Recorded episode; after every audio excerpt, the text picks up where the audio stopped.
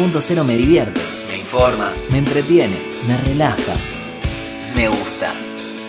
Punto cero punto me.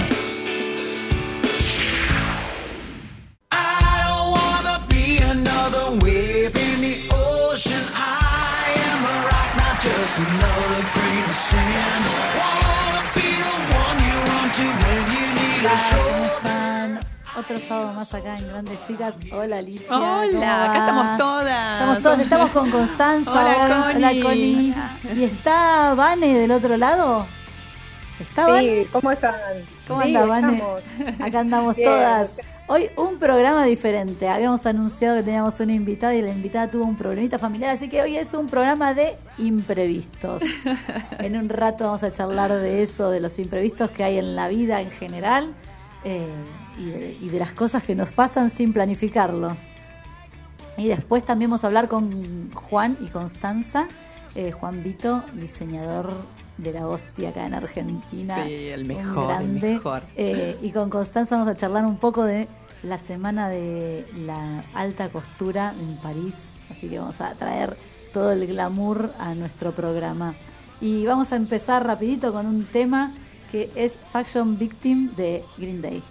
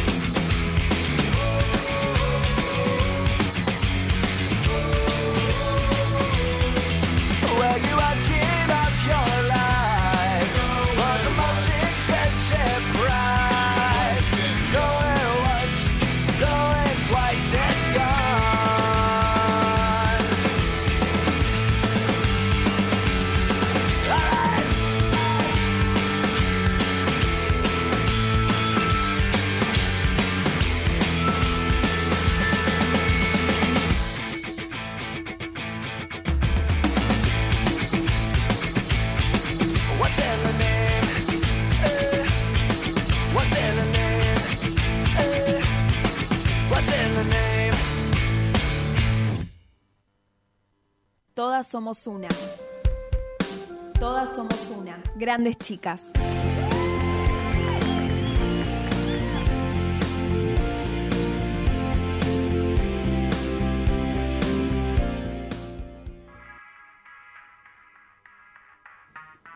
Bueno, y acá estamos con los imprevistos. Hoy a la mañana nos despertamos con un mensaje de nuestra invitada que era Muñeca, Muñeca Moore, una grande del fashion, una mujer chic, chic, chic, eh, diciéndome que tuvo un problema familiar y que no iba a poder venir. Así que, ¡ay, qué ataque que nos agarró! Entonces ahí empezamos a pensar en esto, de los imprevistos que suceden en la vida. ¿Qué pasa, Ali? ¿Te suceden imprevistos en la vida? ¿Cómo? Bueno, siempre hay que tener un plan A, B, C y D. Siempre. Ah, bueno. Así, pa, pa, pa, pa, pa, pa, sacar de la galera. Sí, obvio. Sí, sí, sí, sí. Hay- Demasiado, Se tiene, demasiado. siempre tiene, o sea, se tiene una tarea o inconveniente y después posibles soluciones. ¿o Ah, no? bueno. ¿Vane? Uy, Vanessa se me fue. Y a mí me gustaría reivindicar al imp- No, estoy acá. Ah, dale, dale, dale. Apareció el imprevisto del Claro. audio. Sí, ya veo. ¿Me escuchan? Sí, Sí, sí, te escuchamos ahora sí. ¿Me escuchan ahí? Sí, sí. Bueno, decía que voy a- vamos a reivindicar un poco el imprevisto. Sí, me parece que a veces el imprevisto tiene como mala prensa. Sí, porque para mí es hermano o primo, podemos decir, de la sorpresa, porque la sorpresa también son imprevistos. A uno es algo que uno no espera, o es algo que está fuera de lo planificado, o es algo distinto. Es verdad que muchas veces pasa esto de que le damos como el tinte negativo, ¿no? Yo tenía planificado tal tema, no puedo controlar de que eso no era como yo esperaba que sea, eh, y enseguida surgen estos planes A, B y C y D, como dice acá nuestra gran compañera, eh, y que está bueno eso, porque eh, justamente eh, los grandes expertos en improvisación dicen que la improvisación no es para improvisados, ¿sí? Ajá. Porque Porque son, ensayan mucho, planifican mucho, ejercitan mucho, y esto hace que justamente cuando salga en escena y aquellos que hacen que el público les dé un tema para, para decir, para poner en el escenario, para hacer comedia o para hacer algún tipo de relato, hace que ellos tengan siempre como ese timing de poder hablar al respecto, ¿no? Como que siempre están como muy, muy trabajado ese aspecto. Creo que tiene que ver con esto que, que- que mencionaba de, de- de siempre tener esa oportunidad de, de otra alternativa.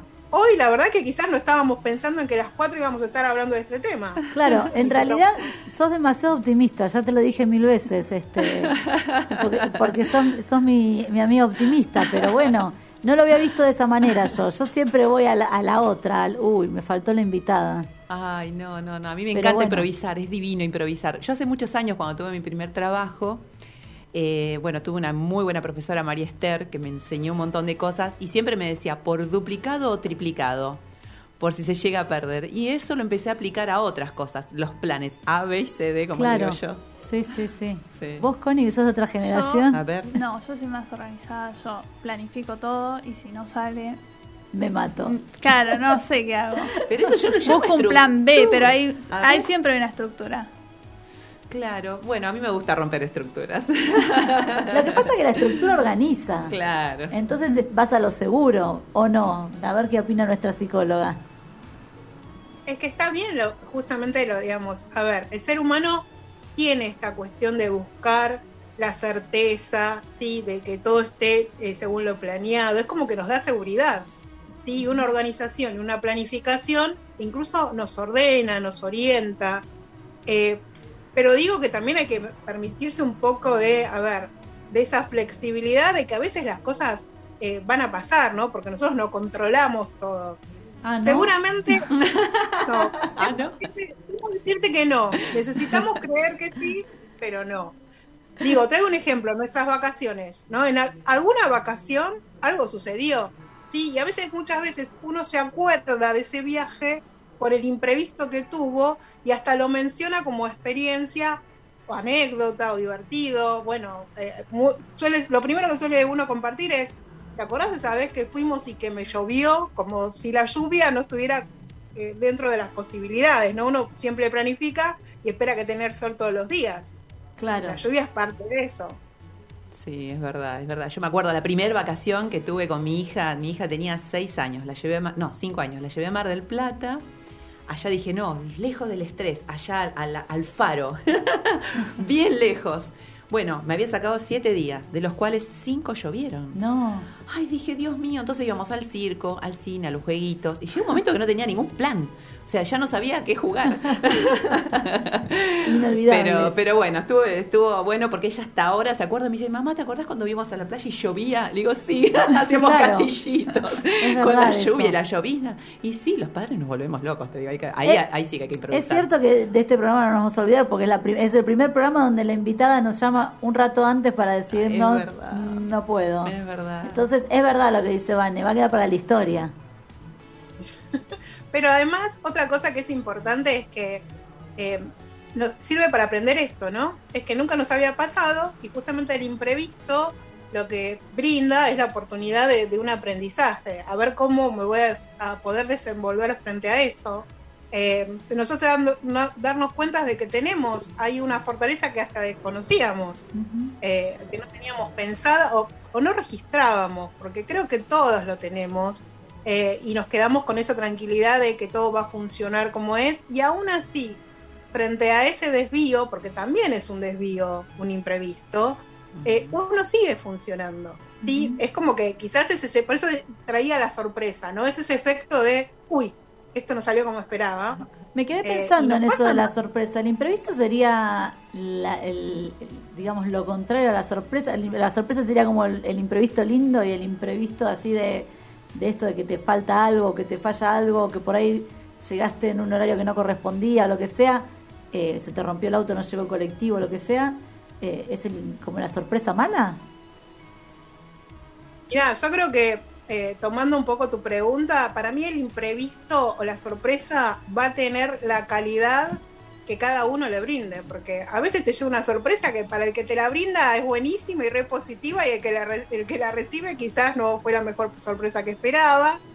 Eh, Ah, o muchas también. veces pasa que un imprevisto, vos traías esto, ¿no? Que quizás se te descompone un auto y te permite conocer un lugar nuevo, gente nueva, y lo que al principio pensabas que era una de las cosas más complicadas que te había pasado, después se torna lo mejor que te pasó en la vida.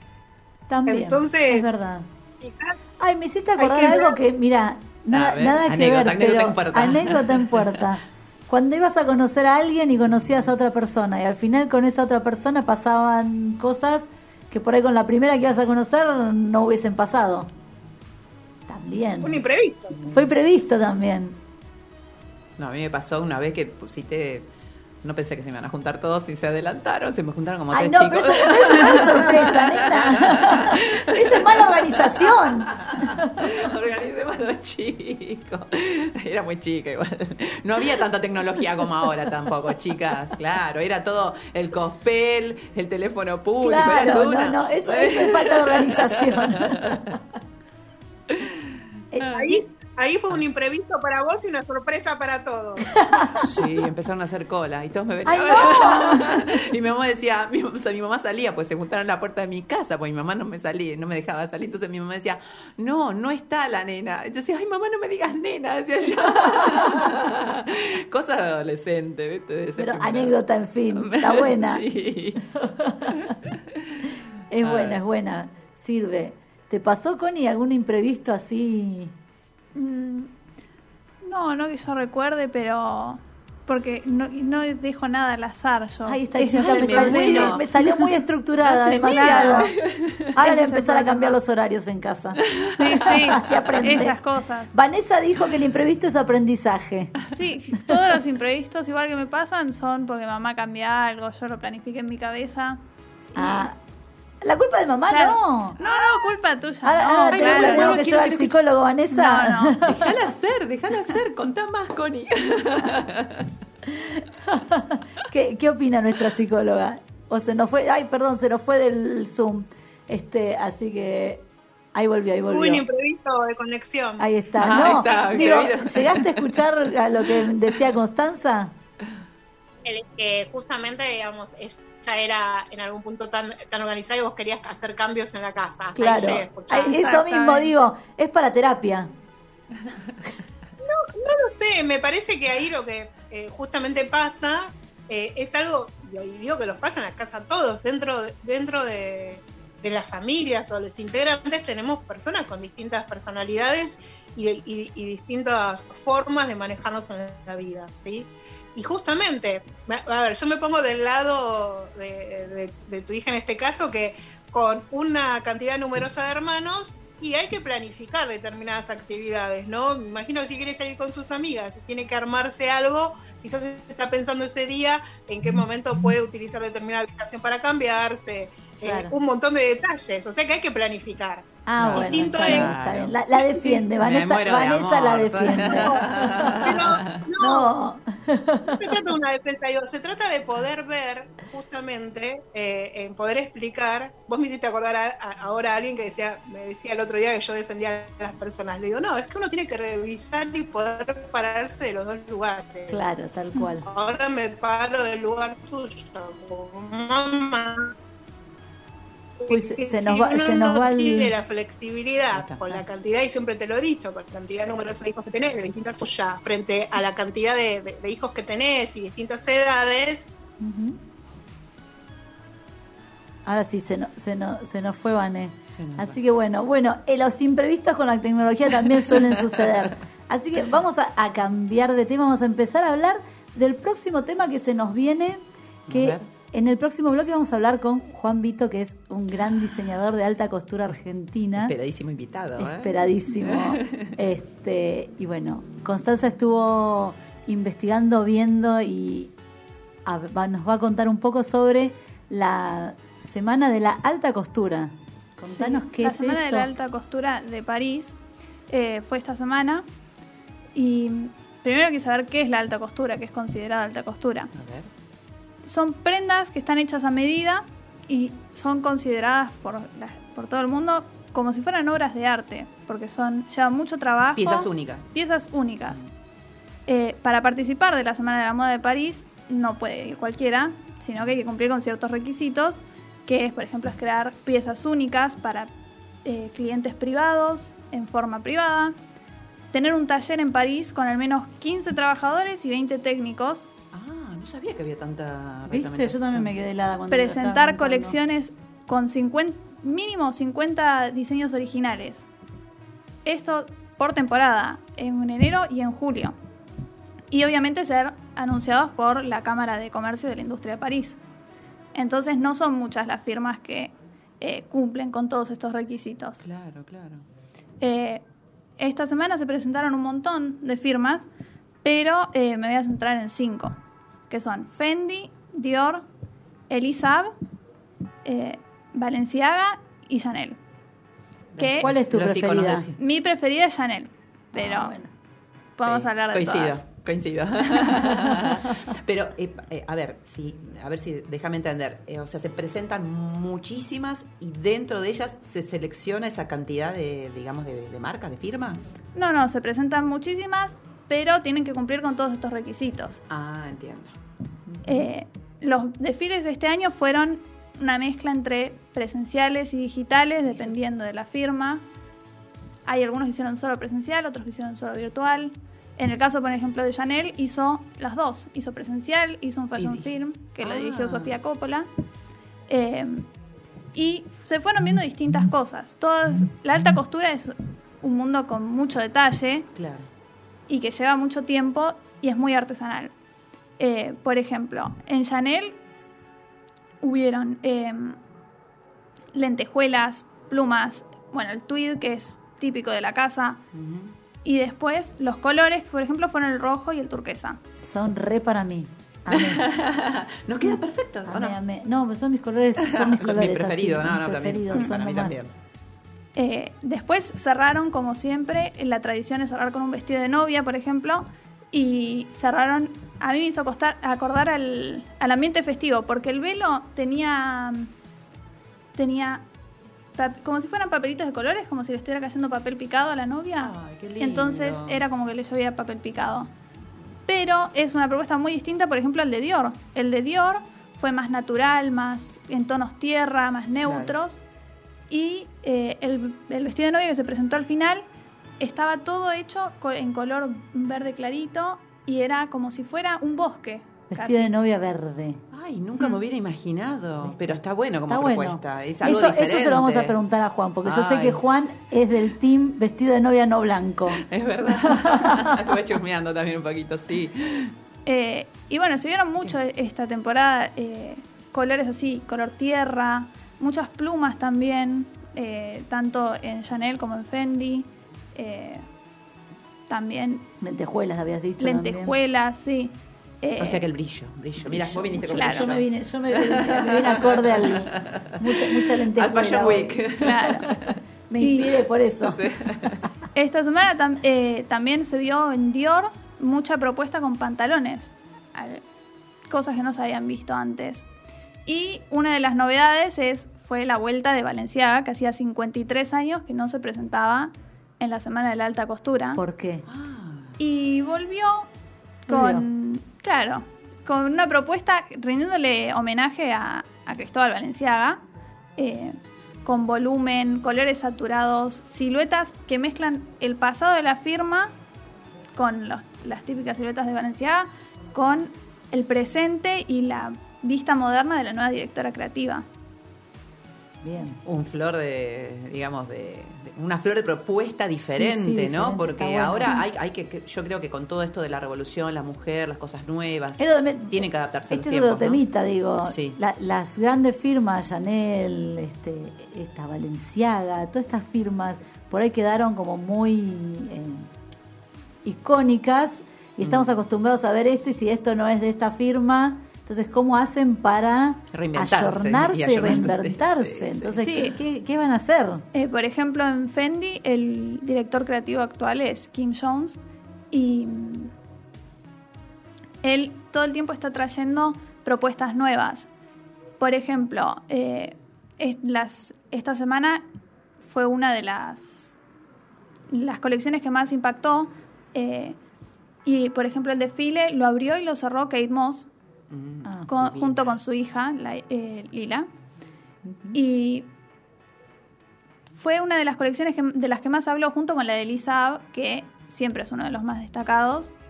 Eh, Porque ¿qué tenía diferente? ¿Por qué se habló de, de esa colección? porque hacía mucho que Fendi, eh, la gente no prestaba tanta atención, como que Ah. llamó la atención esta, esta semana. Mucho blanco, muchos colores tierra. eh, y Elisa lo que hizo fue vestidos entallados con carauts, cortes. ¿Con y, qué? Eh, y también, pero también eh, fiel a su, a su marca, vestidos todos voluminosos. Eh, los colores más destacados fueron el rojo, el vino, el verde menta, Ay, qué el rosa. Amo el color vino. Divino. No, no, el color Ay, le ¿cómo cortamos sería el todo, color pobre menta? chica, pero- ¿Sí? ¿Cómo sería el color menta? Y un verdecito. Un verdecito claro. Como el que tenés en tu pullover. Claro.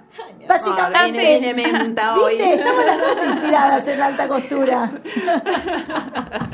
Necesitamos Somos- somos fallonistas somos y no lo sabíamos. Por favor, Vito, haz tu intervención now. Eh, bueno, y eso. eh, fue una mezcla que volvió a lo que era, porque el año pasado fueron todos desfiles digitales y de a poco se empezó a volver a la presencialidad y al- ¿Había público? En algunos sí, un público reducido, Ah, bien. eh, dependiendo de lo que elija la firma. Mm, Bien. Todo un O sea, protocolo. que, o sea que volvemos, estamos empezando de a poquito a volver. A volver, sí. ¿Hubo barbijos en, el, en, los- Ah, En las pasarelas. En las En los pasarelas, diseños, no, no. la pasarela están solos, En ¿no? las pasarelas no se vio. Lo que sí se No, pero vio... este el año pasado sí se hacían, y incluso acá en la Semana de la Moda de Argentina, muchos diseñadores optaron por hacerle el tapaboca más que barbijo. Ya Mm, la semana claro. que viene nuestros amigos de Claro. Uniforme nos va a contar la diferencia, pero el tapaboca de- del mismo, te- la misma tela, el mismo diseño que el vestido. Por eso le En, pregunto, ¿no? en los desfiles que yo vi no, no se vieron, pero hay un en el desfile de Dior un vestido que tenía eh, un tul que tapaba la boca, como si vos tuvieses olvidado el tapabocas y te Ah, tapaba la, la, típica cara. que me- bajo Claro. el chino y me pongo y te la, subí la polera alta. claro, exactamente. Improvisa, ahí está. Otra vez volvemos a la improvisación. A la Improvisación. Pero eso no era improvisado. Claro, eso Aparte no. creo que el turcito ese... mm, Sí. Bien, bien. Bueno, entonces vamos ahora a escuchar un tema y luego de esto vamos con la entrevista de, de Juan y vamos a seguir preguntando todo esto. Vamos con Black Eyed Peas y Fashion Beats.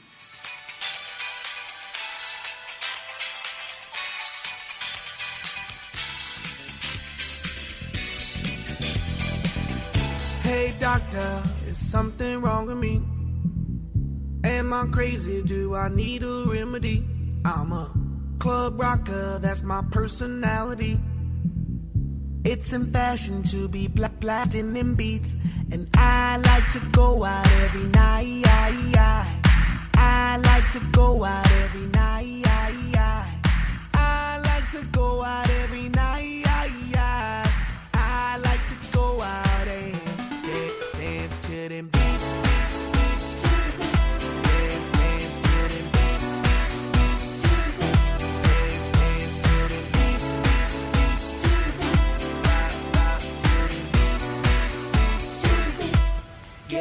for the night.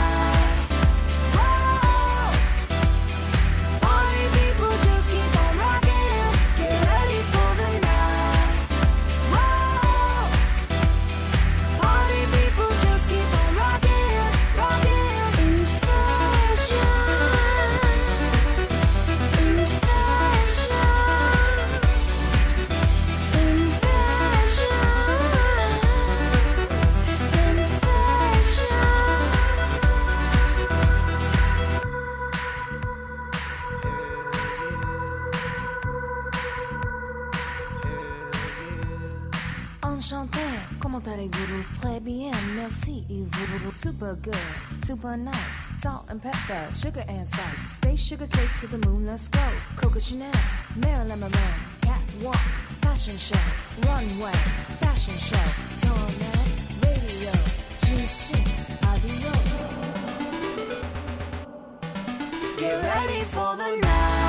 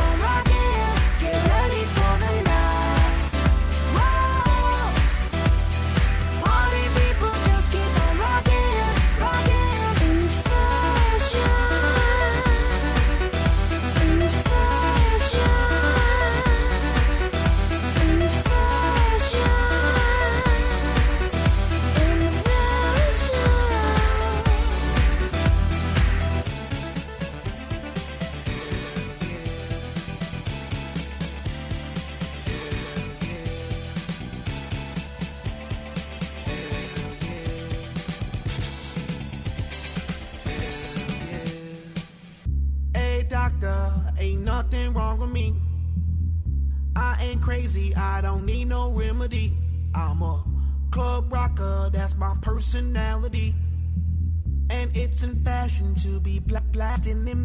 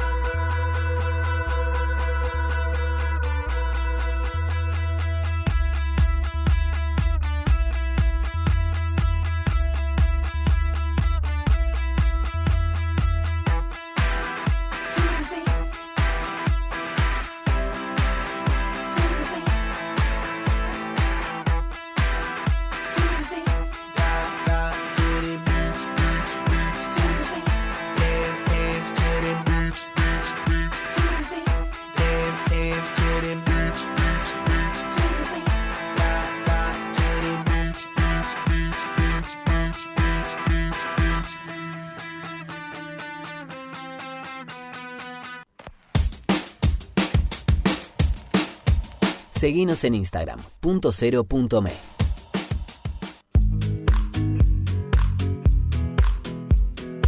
Centro Médico Integral Fitzroy. Más de 45 años de experiencia en medicina laboral, gestionando de forma integral exámenes en salud, control de ausentismo, servicio médico en planta, higiene y seguridad y programas de bienestar laboral. Centro Médico Integral Fitzroy. Trabajamos por la salud de su empresa.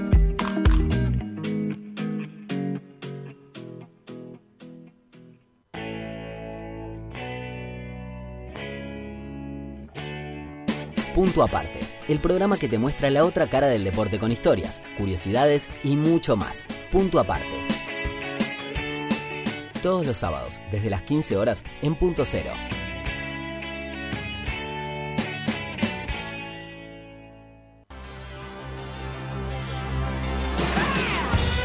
Endo, remeras personalizadas y con mucha onda para mostrarle al mundo lo que llevas adentro.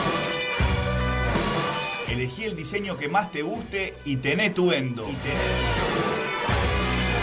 Seguinos en Instagram y Facebook, Endo Shirts.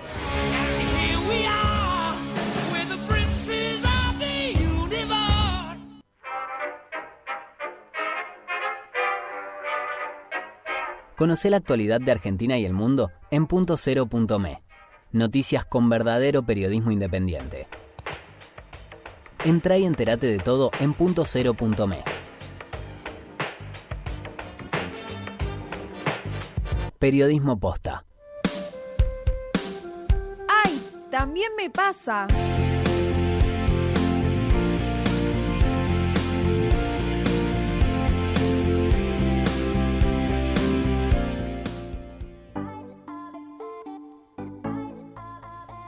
Bueno, seguimos acá, segundo bloque de este programa, y vamos a darle la bienvenida a nuestro invitado de hoy, Juan Vito, diseñador de alta costura de acá de Argentina. Para mí, el mejor. Hola, Juan. hola, hola, hola. ¿Cómo están? ¿Cómo Para están? todas el mejor. Toma. Un amigo, un amigo de la casa. ¿Cómo Sí. estás, Juan? Muy bien, chicas, no pueden ser objetivas, así que somos amigos. Eh, muy bien, muy bien, por suerte. ¿Y ustedes? Bien, todo bien. Estábamos acá charlando de la semana de la moda, del, perdón, de la semana de la alta De costura, la alta costura, en sí. París. Ah, y, y bueno, sí. Queremos saber queremos, queremos saber primero. todo. Ah, Pará, Alicia, vos- ella, ella enseguida quiere saber todo. Pará, dale tiempo. Queremos saber primero cómo viene la alta costura en Argentina. Em, se viene manifestando de alguna manera como, como lo viene haciendo también la, moda a nivel internacional, ¿no? Eh, la presentación de colecciones a través de plataformas virtuales, em, creo que el camino va por ahí. Ya la, la manera de presentación eh, tiene en sí como un, un- como si fuera un, este, un corto cinematográfico eh, donde inclusive los tiempos son mucho más prolongados, han llegado a haber cortos de hasta 15 minutos, un poquito más, y en escena local también tenemos a Gustavo Pucheta que hizo uno de los mejores este, Fashion Film, creo que, eh, que- creo que fue este año, pues ya estoy un poquito perdido. Eh, así que en ese punto es como que estamos eh, al igual que, que- cualquier parte del mundo, ¿no? Eh, gracias a la virtualidad podemos tranquilamente estrenar en forma simultánea eh, como, como lo está haciendo las grandes firmas ¿no? internacionales. ¿Y esto les cambió Sí. a ustedes, diseñadores de, de acá locales, la forma de presentarse ante el mundo? Digo, ¿les dio más visibilidad o fue lo No, mismo? creo, creo que nos favoreció, de hecho, nos está favoreciendo. Eh, De pronto es como mucho más eh, fácil hoy presentarse en distintos lugares, sea en París, en, en- en Milán, en, en Madrid y bueno, y para el otro lado de Oriente también. Así que eh, no es tan o sea, es distinto, ¿no? es, es, distinto, es distinta, cambió la manera de presentarse y demás, pero tiene el de, de- de positivo que uno tiene un, un- un rango de- de- de alcance que mucho mayor que, que de las plataformas tradicionales, ¿no? Que el desfile que era como muy de, de aquí y solamente si vestía quizás alguna figura internacional es donde podías aparecer este, internacionalmente, si no eh, es muy difícil. Pero bueno, qué sé yo, hay un poquito de todo también. Hay otras estructuras también, más que en los Fashion Week, hoy se ve mucha moda la- en el Festival de Cannes, en Francia, que yo creo que es mucho más importante inclusive, si queremos, y la alta costura propiamente dicha se manifestó ahí, de hecho es así, porque es como todo, y además habíamos pas- había pasado una semana, una, una semana no, las últimas ediciones no se habían realizado, así que también había ganas de consumir eso, ¿no? Así que por suerte se vieron muchas propuestas y que inclusive lo que pasó en, este, en esta plataforma, o sea, en Cannes, es que las mejores vestidas no eran ni siquiera ni actrices ni modelos, sino eran ya influencers, o sea que también las influencers este, están ocupando lugares muy importantes, y después también estaba la italiana Chiara Ferragni y así un montón, digamos, por eso es como un cambio global y que se da eh, para, con- para todos iguales, porque aquí en la escena local pasa exactamente lo mismo. Nosotros tenemos un montón de influencers que son a nivel mundial también y son buscadas por muchísimas marcas, así que bueno, ves, va cambiando, pero nosotros siempre nos mantenemos a la misma altura. ¿Y no extrañan todo lo que es la, la adrenalina pre-desfile, los desfiles presenciales? Eh, supongo que sí, eso es parte, pero bueno, para los creativos el proceso es el mismo, cambia la manera de la presentación, pero bueno, eh, es eso o nada, y yo creo que bueno, vamos por lo otro, ¿no? Exactamente. ¿Y de acá de Argentina, vis- alguien vistió alguna de estas eh, figuras internacionales que estabas hablando? No, creo que no, por lo menos no que lo hayan mencionado, desconozco. Eh, en realidad creo que ah, puedo afirmar que no, pero por ahí me estoy equivocando. Claro. Eh, sí. Pero porque generalmente viene acompañado cuando también ahí se presentan figuras de aquí. En este caso, por lo menos los días que fueron y que estuve cubriendo, por lo pronto chusmeando, no, no hubo, no hubo participación ni, ni argentina ni alguien que tenga que ver con eso. Pero bueno, hab- habitualmente a veces pasa. En las, en las últimas ediciones creo que estuvo Flavia Palmiero con algún vestido fantástico de Lash y bueno, o un Pablo Ramírez creo que vistió a a Dolores Fonsi, que acompañó a Ricardo Darín. O sea, siempre hay alguna semillita, siempre hay argentino puesto por ahí. Y quizás también lo hay, sino que no son públicamente, ¿no? Hay muchos Claro, diseñadores argentinos diseminados por todas partes del mundo que trabajan, inclusive algunos para firmas internacionales, así que eh, es como que a veces mencionan la firma, pero no mencionan el crédito de- del diseñador. Exactamente. ¿Y cómo, cómo haces para... Esta, esta pregunta yo ya te la había hecho una vez que hicimos una nota para A el ver. portal de Punto Cero, pero ¿cómo es el proceso creativo de, de la alta costura? Digo, cuando uno empieza a, a pensar en un vestido, a pensar en una colección, a pensar en, en algo para crear, ¿cómo, ¿cómo es todo ese proceso hasta llegar a lo que es la presentación que, bueno, ahora es virtual? Mm.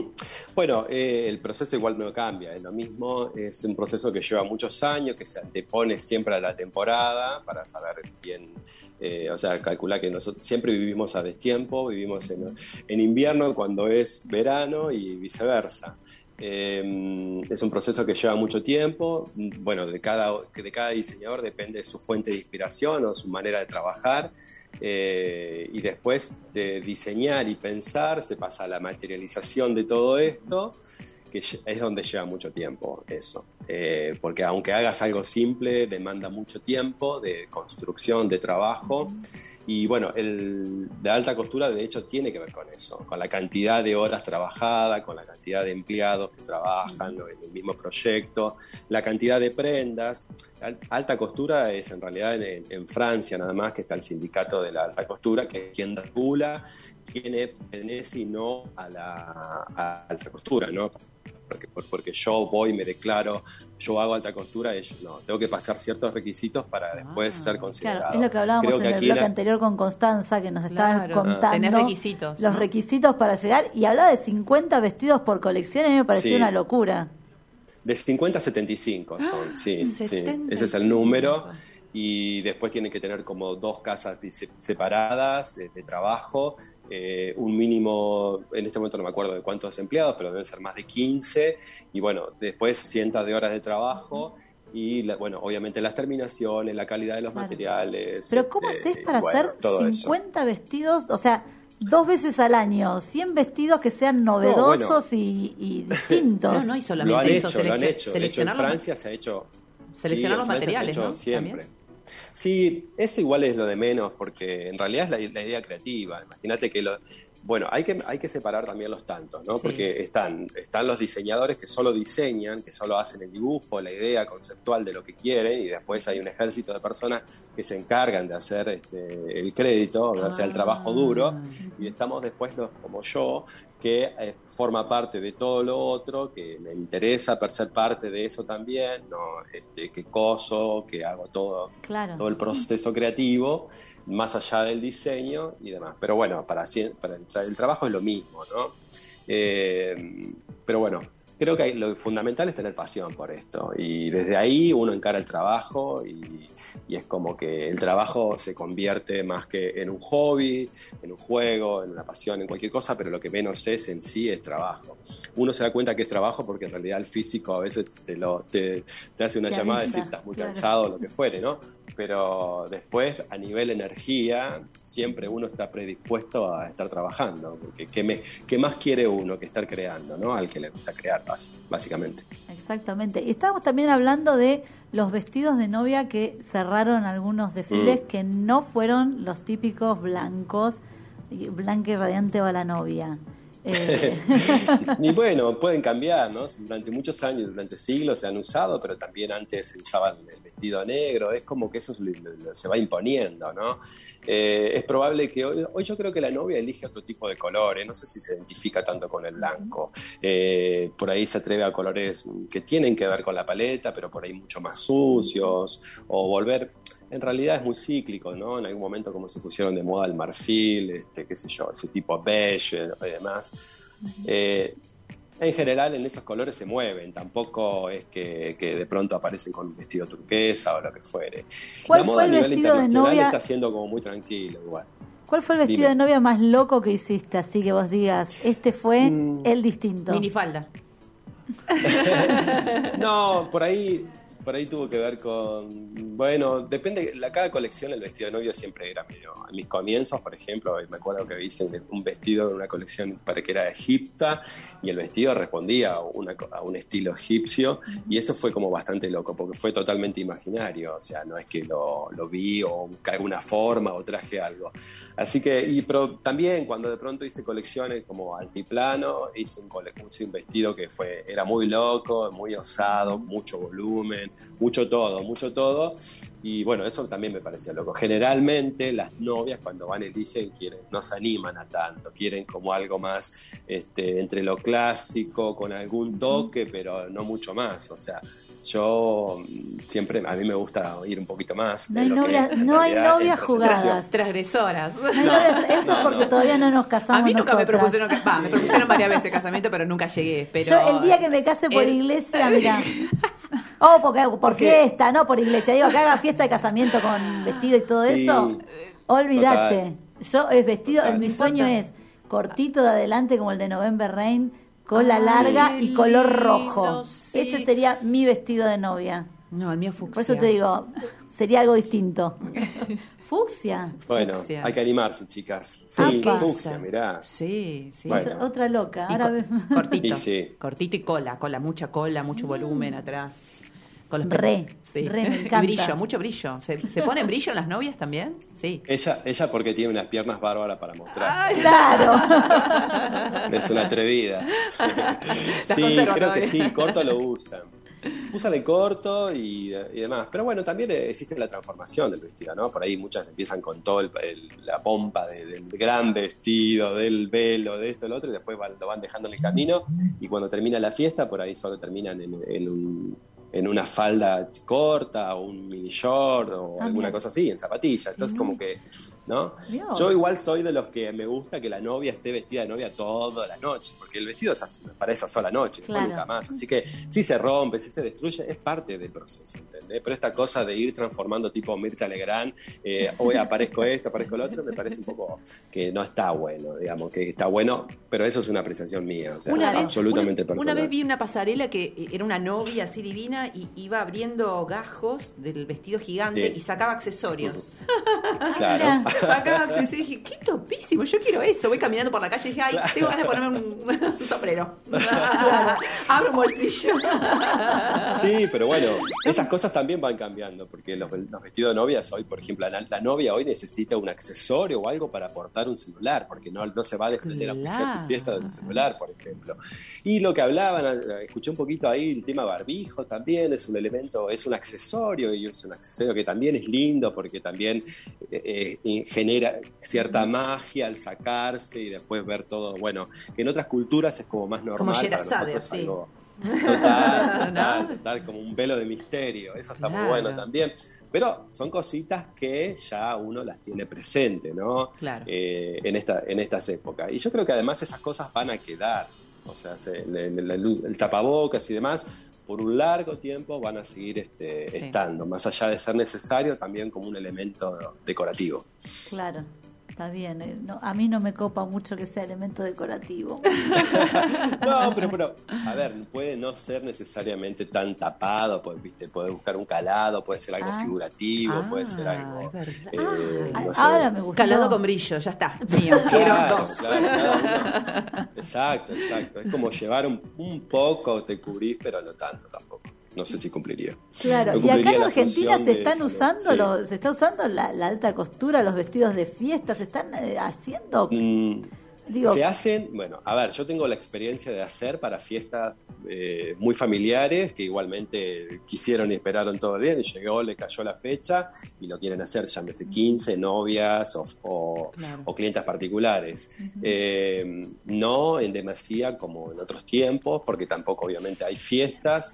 Y creo que también lo que cambió es el concepto. No sé si la gente quiere gastar en un súper vestido para una fiesta. Como, claro, como que yo sé- por el mo- me parece como que la gente tiene miedo de ostentar, ¿entendés? Y eso se ve como a nivel mundial, porque las colecciones son como pidiendo permiso para, para aportar un poco de color, pidiendo permiso, ¿entendés? Para salir del negro, de lo aburrido.